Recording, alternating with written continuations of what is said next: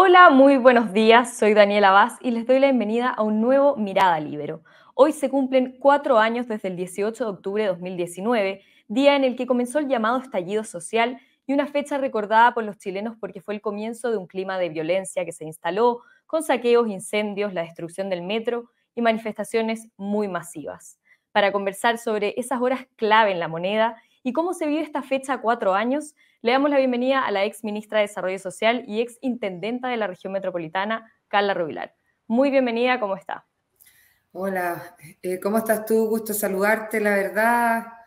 No sé, con sentimientos bien encontrados a cuatro años del 18 de octubre, de volver a, a recordar, a revivir esos momentos tan difíciles, así que ojalá que este día sirva para recordar qué es lo que no queremos volver a vivir. Usted fue intendenta en el momento del estallido social, ese 18 de octubre de 2019, y ya se ha revivido varias veces ese día en la moneda, pero a cuatro años de ese momento le quería preguntar cómo lo vivió y si ahora ve nuevos antecedentes o nuevos hechos que, en ese minuto, con todo lo que estaba ocurriendo, pasaban de largo. Mire, em, la verdad es que el 18 de octubre em, fue un día que probablemente todos los que lo vivimos desde desde algún rol de protagonista no olvidaremos jamás. Yo creo que son las horas más duras que me tocó vivir en política después del 12 de noviembre. Probablemente el 12 de noviembre es el día más difícil que a mí me tocó vivir en política por la ola de violencia generalizada en el país que se suscitó en ese día. Sin embargo, a cuatro años del 18 de octubre, quizás uno puede mirar un poquito más en perspectiva hacia atrás y puede de una otra forma darse cuenta de, de, de finalmente cómo eh, en esos días, todos que quienes quisimos darle relevancia a las legítimas eh, anhelos y angustias que tenían los chilenos y que se vieron manifestados en el 25 de octubre, la gran marcha, una semana exacta después, quizás eh, hoy vemos con mucha más claridad lo poco y clara que fue la condena a la violencia en esos días. muchos de nosotros quisimos eh, poder poner en perspectiva lo que estábamos viviendo y entendiendo de que efectivamente detrás de este malestar, de esta rabia, habían brechas de desigualdad, un país que construir de una forma mejor, más, más igualitaria, dolores, angustias que probablemente incluso seguimos viviendo hasta el día de hoy, que será parte de la reflexión de esta conversación. Pero cuando uno mira hacia atrás, eh, la verdad es que empieza uno a revisar y uno se encuentra con algo que ojalá sí sea una lección. ¿Qué es esta lección? Que vimos dudosa, vimos eh, débil la condena a la violencia, vimos quizás demasiada, em, ¿cómo podríamos decirlo para, para ocupar las palabras exactas? Demasiada liviandad en aceptar lo que estábamos viviendo que era completamente inaceptable. O sea, nada justificaba la ola de violencia, de incendio, de saqueo Incluso he tratado de transmitir que todavía con esa sensación de las llamas, de las pymes, de las iglesias, eh, de incluso, eh, obviamente, muchos lugares eh, que podemos hablar de supermercados, el mismo metro tan sensible, con esa sensación todavía ahí, ¿no? Todavía flor de piel. la verdad es que uno mira hacia atrás y dice, ¿por qué no hubo una condena tajante como uno lo ha visto en otros países hace poco, en Francia, podría decirle, de todo el espectro político, ¿por qué nosotros no vivimos esa condena que quizás habría tenido una, un devenir diferente de lo que vivimos como país? ¿Usted considera que la izquierda fue ambigua con la violencia? Eh, quizá un poco más allá, porque hace un par de días en su columna para el The Clinic usted decía que hay, hubo algunos que romantizaron el fuego para luego querer, llegar al gobierno, digo. Yo la verdad es que creo que es importante hacer distinciones en la izquierda, ¿no? Eh, aquí no hay un todo y, y un sí un sector de la izquierda, una que lo romantizó la violencia, que encontró que darle un sentido épico, ¿no? A la quema del metro, como yo comentaba, a la quema de las pymes, a, la desolación de ciertos sectores muy representados, ¿no es cierto?, por la Plaza Baquedano. Eh, finalmente contribuía en una mirada muy equivocada, a mi juicio, a poder sacar y relevar eh, los legítimos dolores y angustias que podían tener los chilenos. Y otro sector que vio en esto una oportunidad de eh, impedir que el gobierno democráticamente electo terminara su mandato. ¿ah? Y uno lo mira con mucha más detención. A mí me ha tocado eh, durante estos años y este último tiempo revisar las declaraciones y uno se encuentra con la muy comentada ¿no? declaración de eh, Guillermo Tellier, ¿no? pidiendo la renuncia al presidente al día siguiente, del 18 de octubre, no, no unos días después, no, el día siguiente del 18 de octubre pidiéndole la renuncia a un presidente democráticamente electo, o eh, declaraciones de todo tipo de personeros públicos eh, planteando que la violencia eh, podía entenderse en un diferente contexto. La verdad es que una de las cosas que uno finalmente descubre, ya mirando mucho más en frío estos, días, es que algunos quizá sintieron que esto era una oportunidad, ya fuera una oportunidad para terminar con el gobierno del presidente Piñera anticipadamente o eh, eh, agarrar fuerzas, ¿no? Fuerzas políticas para poder finalmente terminar llegando a eh, ganar una elección en los próximos años. Y, yo la verdad es que creo que una de las reflexiones y uno de los, de los esfuerzos que tenemos que hacer como país, ¿no? Cuando uno vivió la reflexión de los 50 años, bueno, en esta reflexión de los cuatro años del 18 de octubre, es que la violencia nunca va a ser el camino. ¿Ah? y que no puede haber ninguna excusa que permita validarla o romantizarla. Entonces, yo creo de verdad que, que finalmente hoy, que soy una convencida, no hay nada que celebrar, nada, nada que celebrar. Y es un día donde nosotros tenemos que mirarlo con mucho dolor de lo que, insisto, no queremos volver a vivir. Eh, ojalá uno se pudiera encontrar con una izquierda que finalmente tuviera la oportunidad de reconocer que en esos momentos, en esos días difíciles, muchos de ellos no estuvieron a la altura de lo que se esperaba, eh, de lo que se esperaba por una democracia, y quiero ser bien clara, no por un gobierno de derecha que nos tocó gobernar, sino para cualquier democracia, y que ninguno de nosotros puede estar disponible, esté gobernando el que esté, a validar un proceso como el que se vivió. Usted hace una distinción entre ambas izquierdas y cómo ellas valoraron o, criticaron em, la violencia de ese momento, pero hoy son ambas izquierdas las que están gobernando. ¿En qué pie considera que queda este gobierno, este ejecutivo, a la hora de condenar lo que pueda pasar hoy 18 o lo que ha pasado en otros actos de violencia? Y sobre todo considerando que, por ejemplo, el viernes tenemos la inauguración de los Panamericanos, lo que podría ser más complicado aún.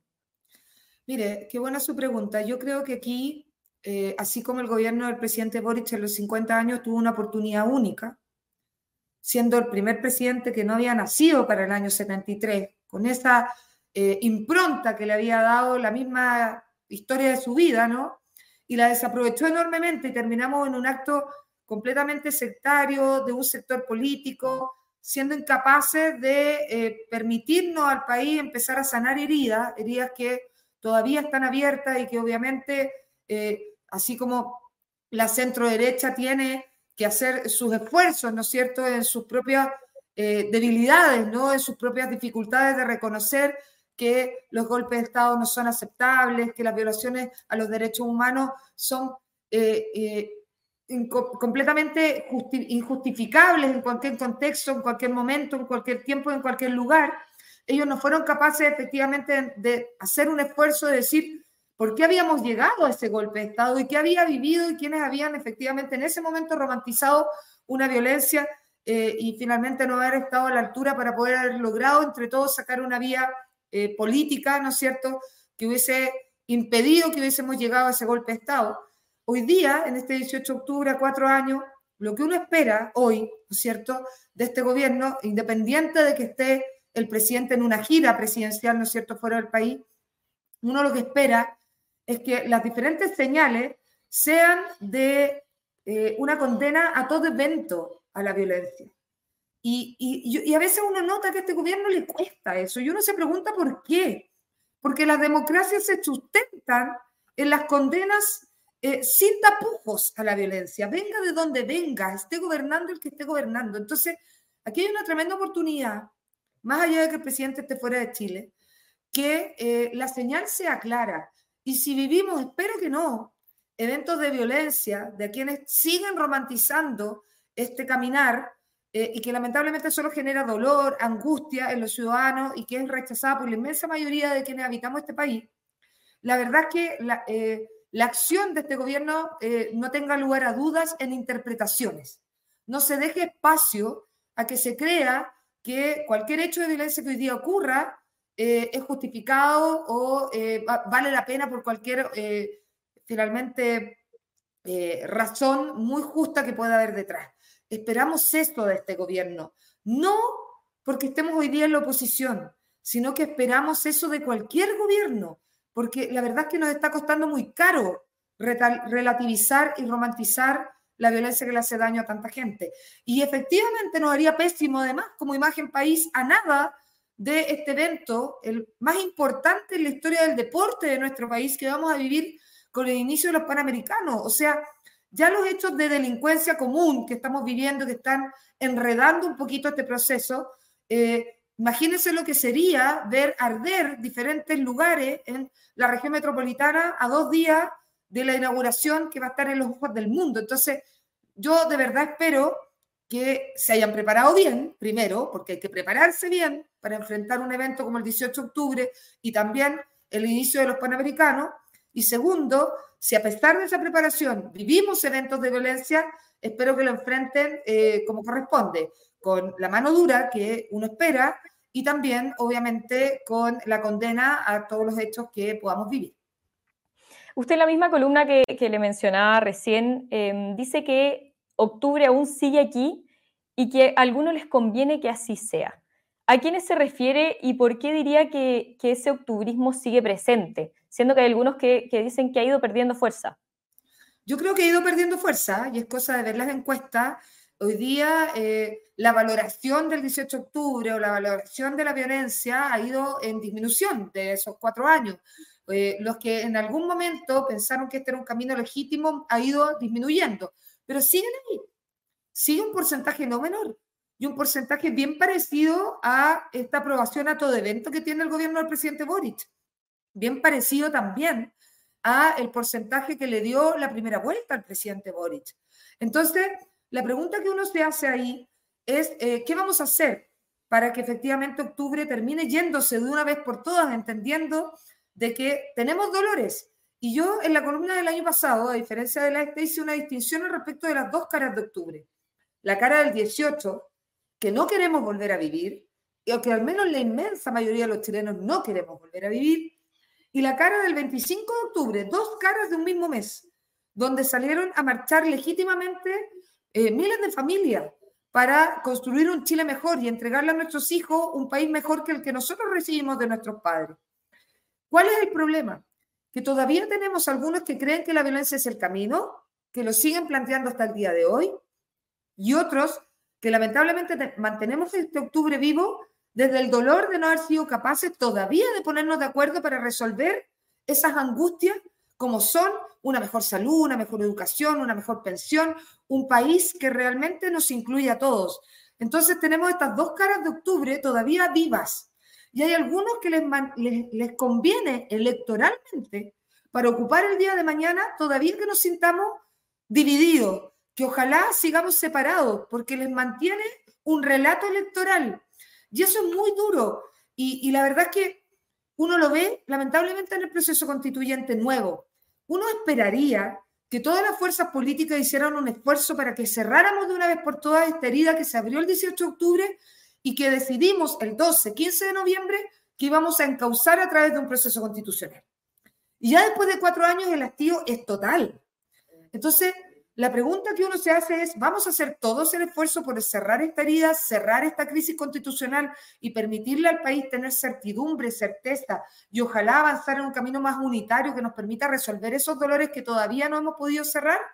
Y uno se encuentra con que muchos no quieren hacer ni un esfuerzo y uno lo ve en las votaciones del proceso constitucional una derecha y una centro derecha, incluso una centro izquierda por el rechazo, buscando un camino unitario para incluso ceder en temas importantes para lograr tener un acuerdo constitucional.